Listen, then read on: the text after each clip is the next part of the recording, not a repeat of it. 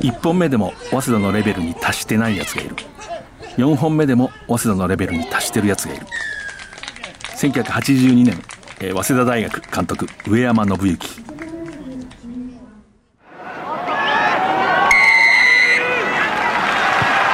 藤島大の楕円球に見る夢。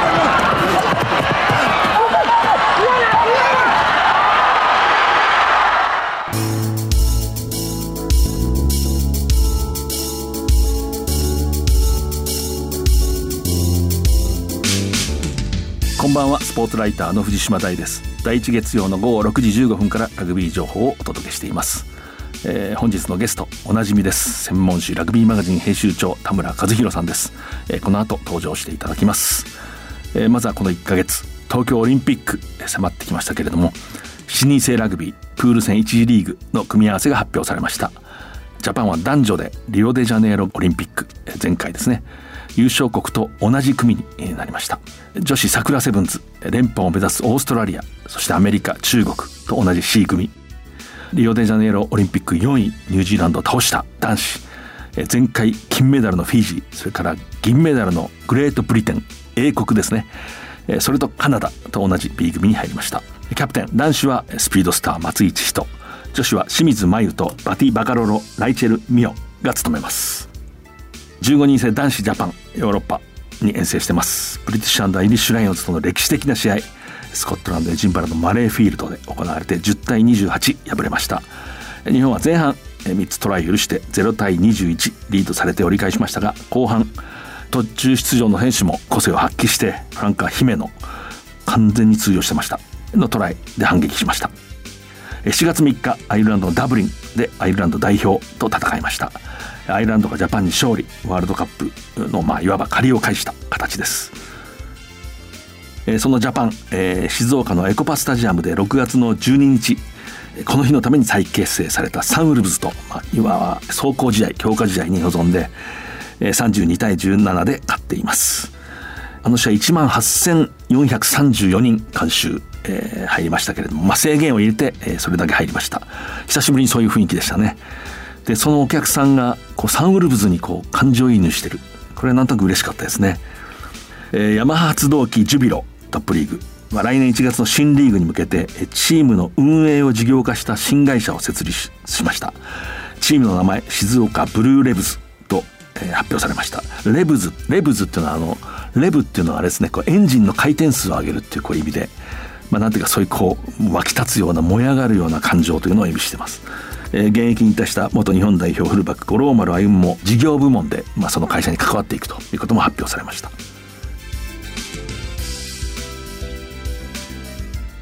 藤島大の楕円球に見る夢。この番組はラグビー女子日本代表を応援する西南商事の提供でお送りします。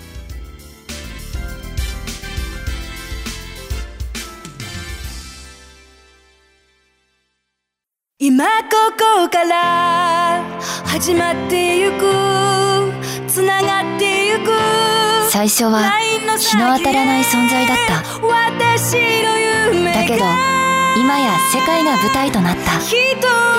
じゃないあなたと輝き桜そう。リサイクルモアウィーキャン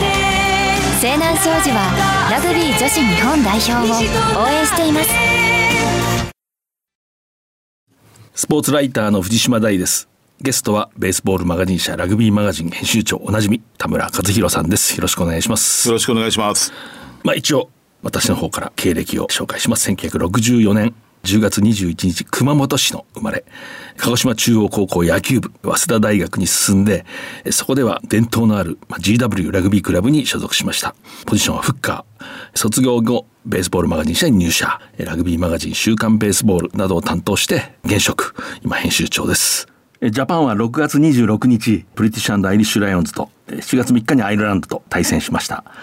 えー、もうおなじみの田村さんどっから行きますか？ライオンズですかやっぱり。そうですね、ね、あの世界中が注目したっていう意味で、うん、そこからいきましょうかブリティッシュアイリッシュライオンズっていうのはもう本当にこう注目されるんですよね。そうですね、現地の人イギリスの人もそうですし世界中が4年に1回熱狂すると。他国でもっていうかツアー先でもスタンドが赤く染まるっていうのが有名ですよね。ねはい、ジェイミー・ジョセフさんがオールブラックスで試合した時ロンドンで試合してるみたいだったって話してましたけどね、うんうん、ライオンズ戦10対28、えー、日本負けてますこのジャパンが例えばアイルランドと戦う前にアイルランドのコーチがこう記者会見をするとジャパン戦の前なんだけどもう現地の質問は全部ブリティッシュアイリッシュライオンズがどうなったとか。でそれはねあの失礼なことというよりも当然なんですね彼らにしたら。もう今もう一番大事なことが始まってると。それぐらいの存在なんですけれども。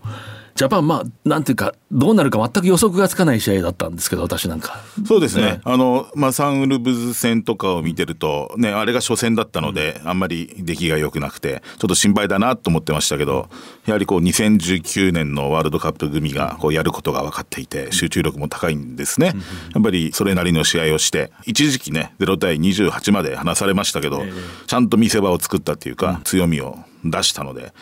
十分にこうラグビーとして楽しめたような気がしますね。そうですね。なんか、うん、なんとなくこうジャパンのジェイミーヘッドコーチなんかもジェイミー・ジョセフさんちょっとこう安堵したような感じがありましたね。つまりやっぱりものすごい強力な相手だからどうなるかわからないっていう、うんはい、でこう戦ってみたらもちろん課題はいっぱいあったけれども、うん、十分舞台に上がってると、はい、そんな感じがする。そうですね、あの1年8か月ぶりに試合やって、合宿始まって1か月準備すればあそこまでやれるんだっていうのが分かっただけでも残りね2年を考えるとすごくこう自信になったのかなと思いますよ。えーうん、もちろんそのブリティッシュアイリッシュ・ライオンズもあの時のライオンズがこれからスプリングボックスとテストマッチを行っていく時と同じ姿かっていうと、まあ、例えばジャパンのサンウルブズ戦と似てますよね。うん、そうですね、えー、はい、あそこだけで測れないんだけれどとにかくそれはでも公式な試合なんだから10対28まあ、悪くないなっていう感じがどうしてもしますね。はい、そう見えました。うん、で特に直前までニュージーランドでプレーしてた姫野選手とか、うん、クレルモンでやってた松島選手とかがね、うん、本当にもう世界の一流でやれるんだっていうプレーを見せてくれて、松島本当すごかったですね。いやいやもう30人の中で一番 本当ですね。こう輝いてたと言ってもいいぐらいの。うんええあの髪の毛のね色にしてその分さらに目立ってたのでね どこにいるか分かりやすかったし、えー、よかったです、はい、あの空中のボールも強かったしなんか堂々としてましたね。もう堂々としてますね、うん、本当に。あとこう私ちょっとあの秘密兵器の手びたたたふすごい。15分出場15メートルゲインっていうのは、うん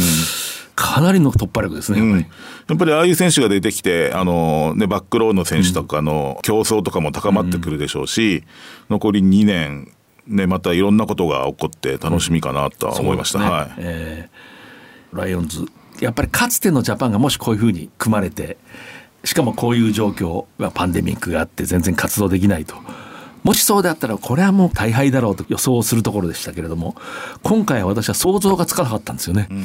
あのジャパンも活動できてないからそれはうまく戦えないだろうと思うし、まあ、ライオンズもまあ最初だし2週間合宿をしてきてるけどまあ初めのところだし。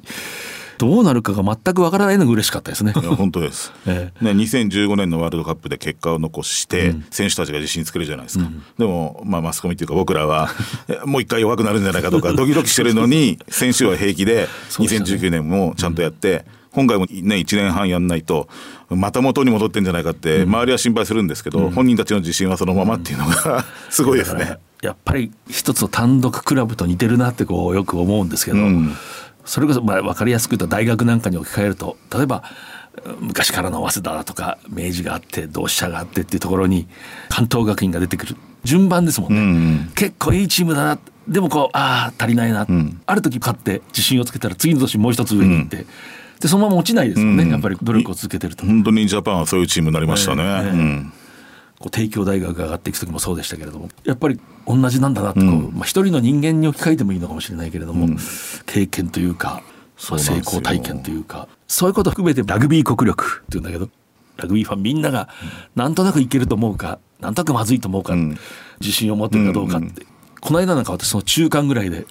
ブリティッシュアンダイリッシュライオンズでもジャパンはそんなに崩れないんじゃないかと思うところと、うん、いやいくらなんでも練習できてないからなと、まあ、繰り返しですけれども。迷う自分がちょっと楽しかったですね。えー、でもやっぱりライオンズですね。最初にアラン・ウィン・ジョーンズがあのライオンのぬいぐるみをこう抱えて出てくる、はい、あれがねたまらないんですね、うん、あジャパン戦にもちゃんと抱えてきてくれたなっていうね、うんうんうん、意外とぞんざいに投げてましたね。あれびっくりしました。あれが苦戦の原因だったっていう、うん、えー、私の友人がいましたけれどもあれは今はビルっていうんですねあれ、はいはい。うん、ブリティッシュアイリッシュ・ライオンズから取ってビルで、選手はビリーって呼んでるんですけども、あれが2013年の遠征からビルが、でその前はレオっていうのがいたらしいんですけどね、で私解説の前にあれが気になってこう調べ出したらあれ意外とね買えるかとかどこの製品だったの知りたかったけど分かんなかったですね。私の調査能力では。買えるのかどうかっていう。ただあの2013年からだっていうのはまあ収穫でしたけれど、うん、1回ずつ変わらないんだっていう。あれ一番こうチームで若い選手が面倒見る。ですね、えー、前回はマロイトジェだったかな、うん、今回はウェールズのね、えー、リース・ダミットですね。そうそうそう二十、はい、歳でした。そうですね、えー、時々みんなあれ隠したりするですね 行方不明にさせたりして困らせるっていうポリティッシュアイリッシュランズの文化で解説のためにちょっとこう向こうの新聞をまあインターネット上で読むんですけどもどっかの新聞に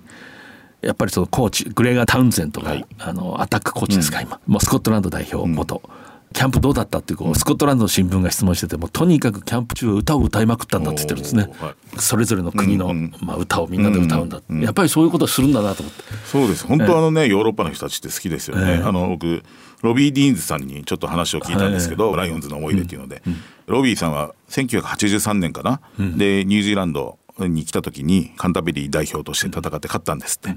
でその時も感じたんだけどとにかく街中にそのファンが潜んでて歌を歌ってるんですって。で普通そんなことはないのに歌声が聞こえてくるからああライオンズのファンがこの辺にいるなっていうのが分かるんだって言ってました。巷で分かる。まあ歌はねやっぱりあの英国系ですね、うん、英国アイルランドニュージーランド人はあんま歌わないんですよね。ちょっとシャイな、えー、オーストラリア人もニュージーランド人よりは歌うけどあんまり歌わない、うん、フランスも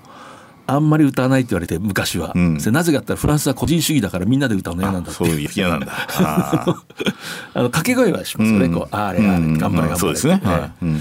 歌はね特にウェールズアイルランドなんかの、ね、あの人たちいるとなんか電車の中でも歌うしワールドカップの時もそうでしたもんね、電車の中で歌い出したりオーストラリアのワールドカップ行った時もねあのフェリーじゃなくてなんかああいうの船の中でもみんな歌い始めるし。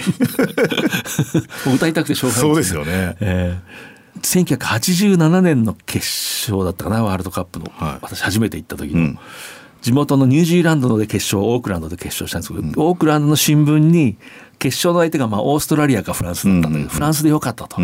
フランスはやっぱり応援の文化があるから楽しいって書いてあったんですよね。でオーストラリアとニュージーランドとスタンドがおとなしくなるって書いてあってあの頃はそういう知識がなかったんでなんとか今は分かりますけれども、やっぱりヨーロッパ系の方がこう、応援文化っていうのがまあ成熟してるっていうか、まあとにかくあのライオンズとできてなんとか選手も高揚してましたね。いやこの1年間ほとんどあのまあ対戦が決まってからですね、えー、選手がみんなライオンズ戦には出たいって。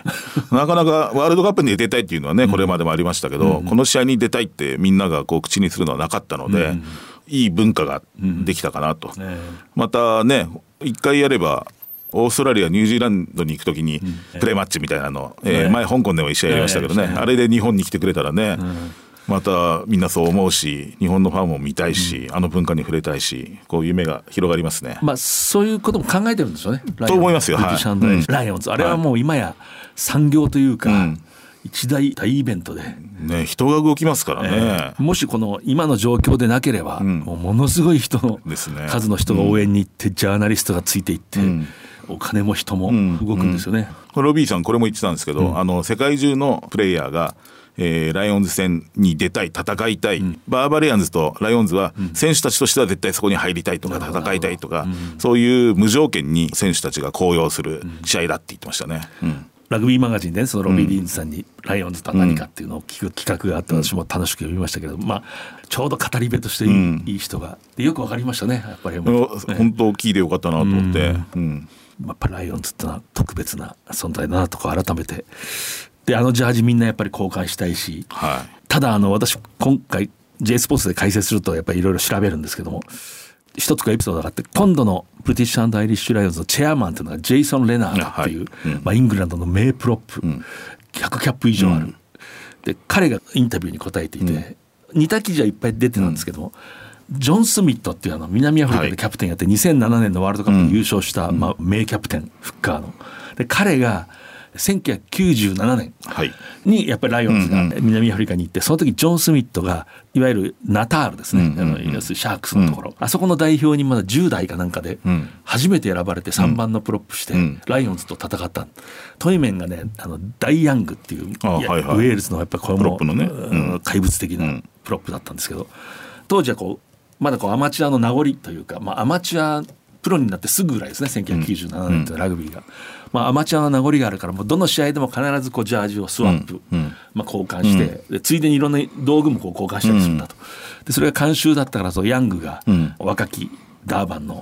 トイメン、まあ、自分でスクラムを組み合った若者のところに行って変えようっつったらそのジョン・スミットは初めてその地区の代表になったんで。そのジャージの方が大事で変えたくないって言ったらしいんですよ。でダイ・ヤングがやや不満げな表情でこうロッカーに帰ってきたのを見てその大御所のジェイソン・レナードが、うんうんえー、自分のジャージを持ってこうジョン・スミスと置いて買ってあげるんですね、うんうん、あのお前のはいらないと、うんうん、お前はいい選手になると、うんうん、なりましたね。わ、かるんですね、この辺で。そうジョン・スミスやっぱりでも普通の人間じゃないですね、うんうん、ライオンズのジャージよりその地区の代表に初めて選ばれたから、うんうんうん、そっちが大事なんだ。ハートがありますね、えーうん、これいい話だなと思ったけど、解説中に喋るには長すぎて。諦めましたけどブリティッシュアイリッシュライオンズ戦田村編集長として気になる場面気になる選手って言いました。はい、タタフ選手とかがね後半に出てきた選手が、まあ、新しい選手が多かったんですけど目立っていたなと思いまして、えー、スクラムハーフの斉藤直人選手もいい働きっていうか本当テンポを上げて、うん、早稲田大学時代からああいうねパスさばきしてましたけどインターナショナルでも十分同じプレーができると、まあ、それ以上のプレーができるっていうので今後が本当楽しみになってきたなと思ってます。はいパスさばきがいいで、パスが正確ですよね。あとこう駆け引きしてましたよね。割とこうちょっとオフサイドを取るような動作したり、なかなかやるなと思って。堂々としてますよね、ええうん私ああいうの見るとね日本の高校ラグビーとか大学ラグビーは捨てたもんじゃないんじゃないかと、うんね、レベルが違ってもそれなりに盛り上がる真剣勝負の中でああいう駆け引きとか、勝つためのそういうのを身につけて意外とあそこにポンと放り込んで通じるんだなと思って、ね、ジェイミー・ジョセフも言ってましたけど、うん、あの斎藤は初戦でこう若さを見せなかったっていい表現でね。青くないっていうところをすごい褒めてましたね。うん。またポジション争いもね今回流れ選手とかも参加してないですけど、あの辺との争いとかも楽しみですね、さらに同じチームだし、うサントリーの同じポジションであれだけのレベル2人いるっていうのは、すごくどんどんレベルが上がっていくんじゃないかなと思って楽しみです。私この間函館ラサール高校というラグビー部があって、はい、そこの OB で早稲田大学に進んだ、うん、今札幌のテレビ局に勤めてる人間がいるんですけど彼が斎藤直人と同級生で、うん、ちょっとグラウンドで会って話す機会があったんですけど、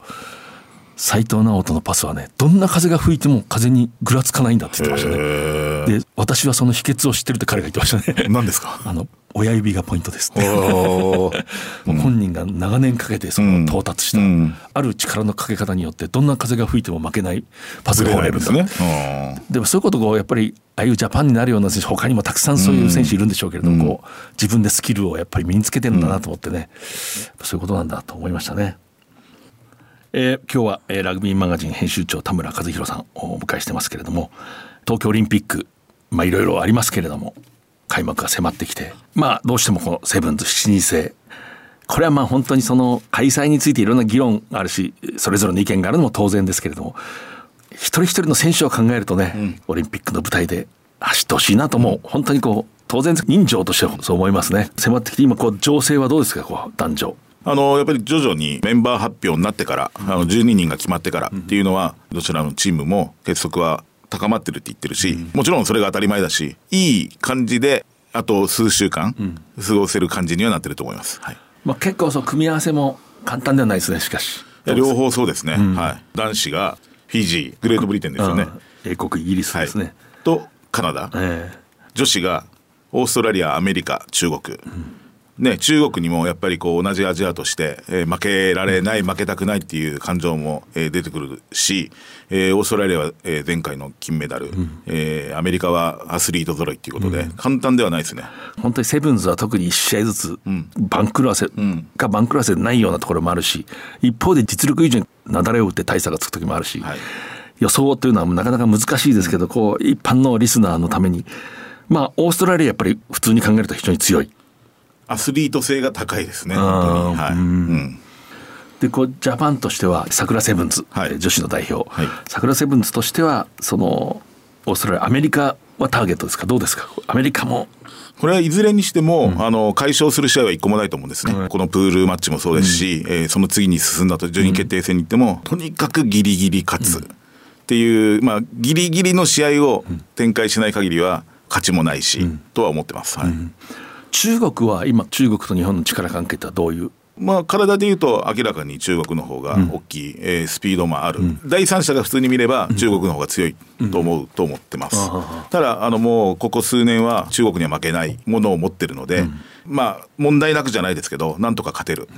ただこれが、えーと、これまで何回も戦ってきた選手たちの感覚なので、えー、若干今回新しい選手たちが入ってるので、それがそのまま受け継がれているかどうかはちょっとわからないですね。桜セブンズは、まあ、女子のセブンズ7人制の日程というのは7月29日から31日、はい、でその前に男子があるんですけれども、はい、先にこれも流れから言って女子を聞きますけれども、はい、まあ、今そのセレクションというか話が出たんでラグビーファン特にセブンズを追いかけてるファンはちょっと驚いたんですけども、大黒田夢さん、うん、中村千春さんがこう、まあ、いわば線に漏れて、うん、ちょっとこう衝撃というか意外。これどうですか？編集長として。衝撃でしたね僕も、うん、あの、うん、出た時にこうメンバーリストをこう上から下まで2回見ましたね、うん、なるほどなるほど、はい、中村千原さんもリーダー、はい、リーダーとしてのこう存在が大きくて、ここにはこういろいろチーム作りとかにこうある種のこう選考の余地って出てくると思うんですけれども、大黒田さんは非常にこう好調だと私国内のシリーズを見て思っていたんで、はい、今年の太陽生命フェミンズセブンシリーズ1回目と3回目にチャレンジチームっていうほぼ桜セブンズのメンバーで出て両方スタンドオフでやって両方優勝に導いてまず本人の体のキレがここ数年っていうか、えー、過去のプレイヤーの歴史の中でも一番本人がいいぐらいだったと思うんですね、まあ、それで落ちてしまったので、本当にちょっと予想外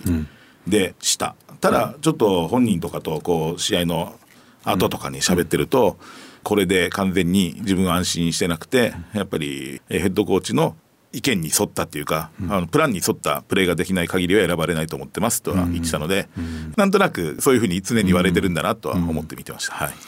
でまあ田村編集長は非常にこうセブンズをシリーズでもずっとこう追いかけているというかまあカバーしてるんで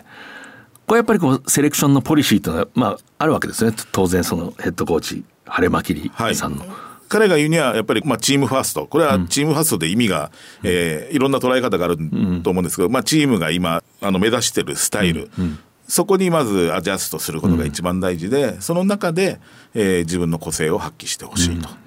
ていうことですね、まあチームのこうやることがある程度決めているので、それに沿ってやってほしいということを最優先って言ってましたね。なるほど、はい、まあそういう流れで非常にまあ強靭なステップがね鋭くてそうですね、はい、黒田さん、う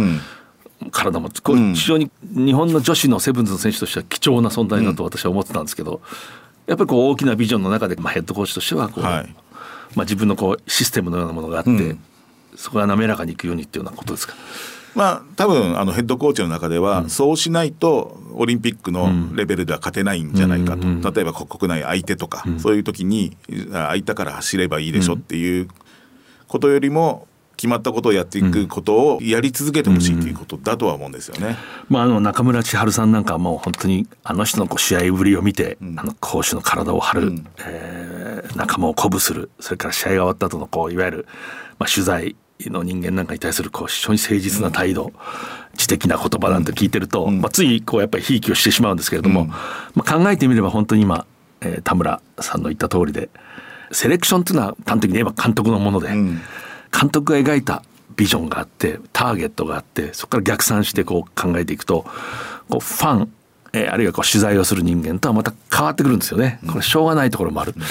これもあらゆるスポーツでよく起きることなんですけれども、それにしてもちょっとこう意外だったというか。意外も意外でしたね。でまあ選ばれてる選手たちも力がないわけでは全くないので、うん、こう今そのヘッドコーチが言ってることをあの忠実にやれる選手たちだと思うので、うん、もうこれはもう結果が出るか出ないかだけでこう評価されるべきだとは思ってますね。はい、このちょっとセレクションの話をしますけれどもセレクションというのはまさに、えー、スポーツにつきもので特にチームスポーツの場合選手は、まあ、コーチ監督のことも含めてコーチと呼びますけれども選手はコーチを選べないんですよね。普通あのものすごい個人競技だと自分でコーチを選ぶことがありますけれどもチーム競技の場合は選手はコーチを選べない。で、コーチは選手を選ぶと。これはもう最初からそういう関係なんで、これどうしようもないんですね。うん、で、ある意味だからそのコーチってはこう、冷徹に、本当に自分のビジョンに沿ってこう決めていけばいい。ですけれども、どうしても周りはね、気になるし、また、ジャーナリズムっていうか我々みたいな仕事は、この間の試合あいつ上がんないよかったじゃないか。うん、こうやって一喜一憂するのもこうファンと一緒に、ある意味仕事なんで、これコーチの立場が違うんですよね。うん、そうですね。うん、うんうん惜しくもねこう漏れた選手たちも、やっぱりこうヘッドコーチの期待することに応えられなかったと、うん、そういうふうに口にしてくれるので、うん、まあ本当これがねあのセレクション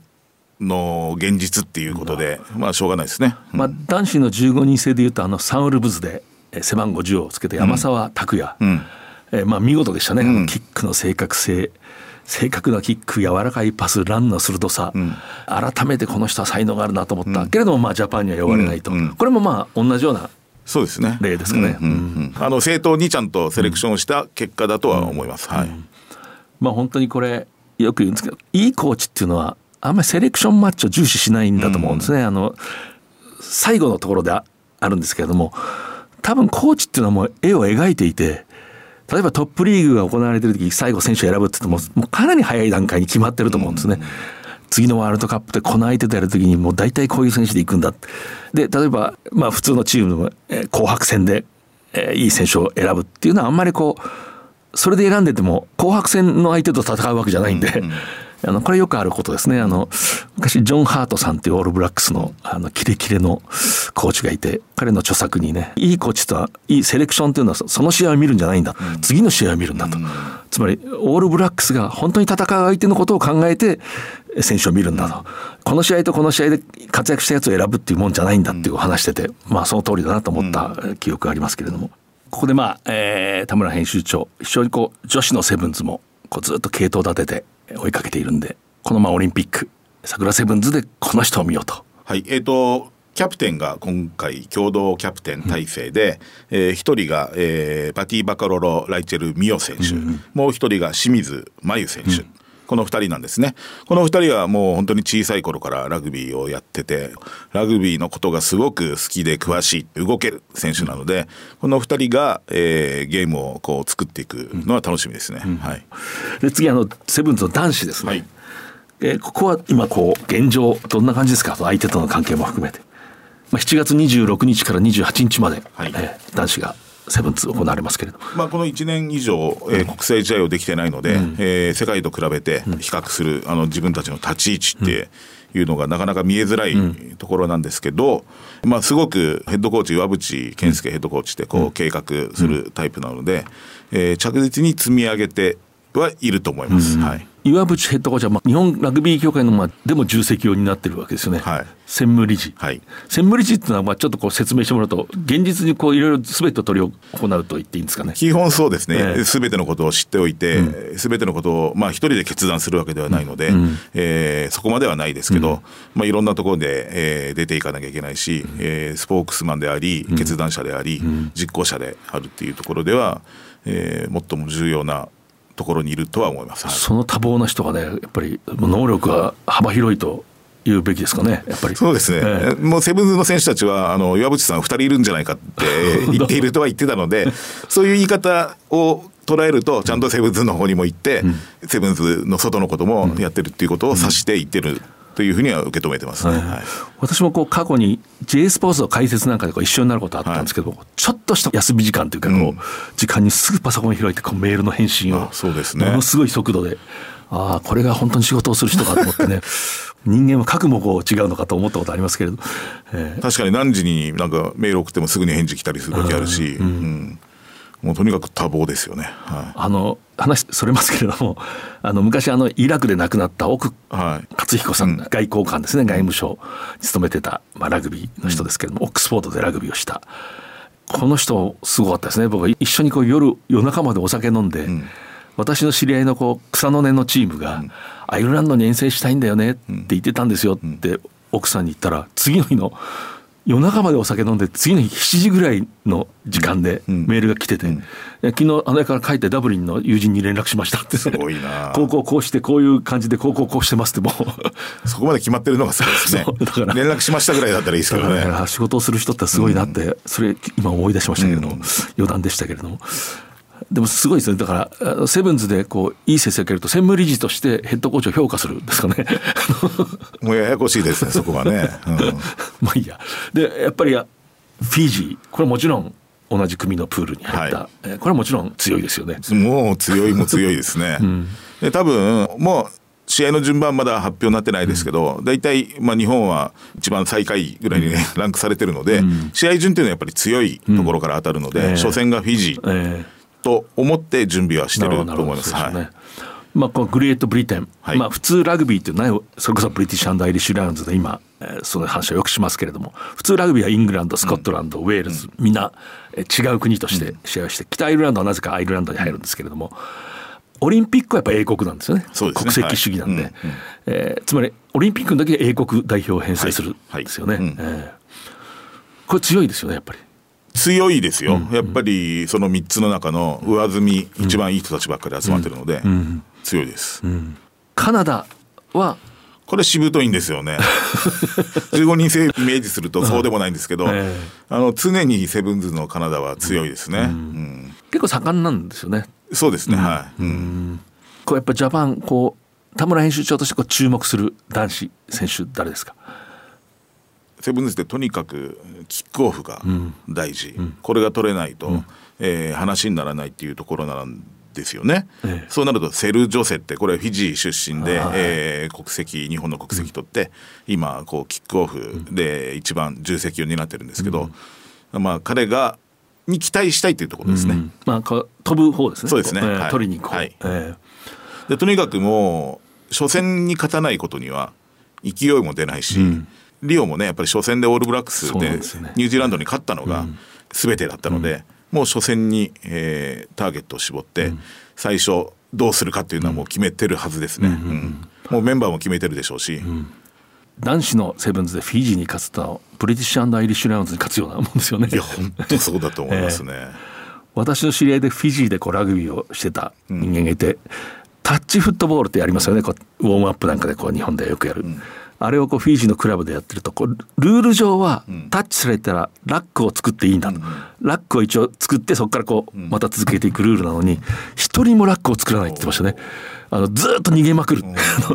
で彼が、まあ、日本から来た彼がルールに沿ってラックを作ったら周りの選手ともコーチも一斉に怒り出したと。そんなことしたら疲れるじゃないかっていうので、ね、もうそこは全く違うんだって言ってましたね。勝手に走った人間に対して自分が一番いいところに走り込んでもらうことしかみんな考えてない、あそうやって培われてるんだと思いましたね。え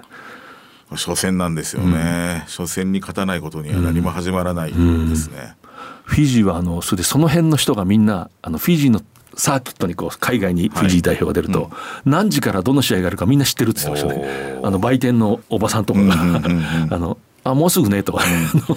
やっぱりそこまでかかってるし、うん、あのゴールドメダルを取るっていうのが大きいし、うん、えー、優勝すればあの紙幣にまでなるわけじゃないですか。そこまで考えるとそこまで背負ってるチームに勝つっていうのはかなり難しいですよね、うん、でもなんかこうセブンズわからないんですよねもう分かんないです。たったね、うん、7分14分なんで、えー、ボールがこうしばらくキープしてるとどんどん時間が過ぎていくんで。そうですね、えー、で日本はやっぱり分析力は優れていて、うん、クワズルさんとかもよく言うんですけど、うん、リオのオールブラックス戦の前は、えー、全て頭に入っててあとはやるだけだと、うん、えー、ゆっくり蹴り出して、うん、相手のあの選手は左足から動くとか全て分かってるって、うん、そういうところまで分析して今回もやると思うので。うんそこには期待してます、もう普通にやったらそんなに簡単ではないと思うので、うんうん、まあ岩渕さんもよく言われるんですけどチーム力としてどこかで上回ってないと勝てない、うん、じゃあ分析力で上回ってたら勝てるかもしれないし、うん、やれることは全てやるそそういうところもバックヤードも含,、含めてですね。はい、えー、なるほどなるほど。このオリンピックのこうセブンズリオデジャネイロ見に行ってますよね、はい、行きました。あの取材に行ってる、えー、どうですか雰囲気は。どうでした？あのまあ、小さいスタジアムだったので、うん、まあ、香港みたいな賑やかさはないですけど、うん、午前やって間が空くんですよね、うん、5時間ぐらい。でまた夕方やるんですよ、賑やかさはなくてやっぱり勝負っていうところが大きいですけど、魅力的には変わらないですね、はい。リオデジャネイロオリンピックの顛末を聞くとかなり面白いんですけど時間がないですね。ないですね。面白かったです。面白かったです。そ今度会を改めて、はい、長いですよ。旅というテーマで。あの時は女子から先だったんですよね。えー、女子が3日間やって男子、うん、今回は逆ですね。うん、男子が勢いをつけてくれれば女子も勢いが出るような気もするので、うん、はい。まあその今まだ分かりませんけれども観客がねどうなるか、ね、しかしいずれにしてもこう満員で大きな声で応援する、うん、大騒ぎになるってことはもうありえないんで、ね、ちょっとそういう意味ではセブンズとしてはね、うん、しかし日本のこうスポーツファンの人がセブンズを知るってことは非常にいいことですよね。あれ面白いですよね。他に見れなくなってるじゃないですか、今東京セブンズもなくなって、うん、でみんなで見てくれて、いい成績が残ってくれたら、本当にまたセブンズまた見たいっていうでしょうし、そうなるとワールド、ね、セブンズシリーズもまた東京が復活するかもしれないし、うん、えー、そうなるといいですね。やっぱりラグビーのセブンズって非常にこうオリンピックにこう向いてると私は思うんですけども、うん、一つの会場に次から次へと強豪が出てきて、はいうん、どんどん試合をしていくと非常にこう日程上もこう観客にとっても非常にこう向いてる向いてますね、スポーツですね。はい、えー。えー、本日、まあ、ゲストラグビーマガジン編集長田村和弘さんでした。お忙しいところありがとうございます。ありがとうございます。今ここから始まってゆくつながってゆく最初は日の当たらない存在だった。だけど今や世界が舞台となった。一人じゃない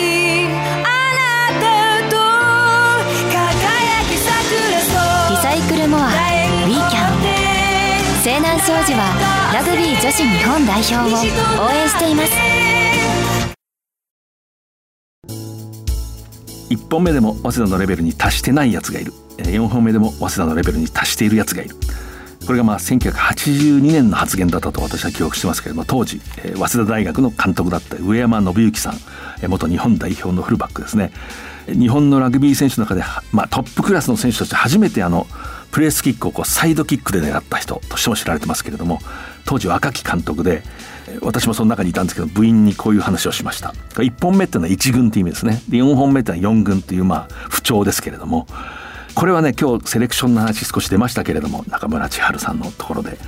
セレクションのある種の実相を示している言葉なんでしょうね。この場合は早稲田ですけれども、まあ、これはまあもちろんどこのチームでも当てはまるわけですけれども。上山監督が言いたかったのは例えば1本目に1軍に入る選手でも例えばものすごく背が高いとか足が速い。そういう特色を買って、えー、抜擢する場合があると。しかし総合的にはまだ欠陥も欠点もまだある選手だと。まだまだこれから伸びなきゃいけない選手だと。で片や4軍にも上に優秀な選手がいるから4軍にいるけれども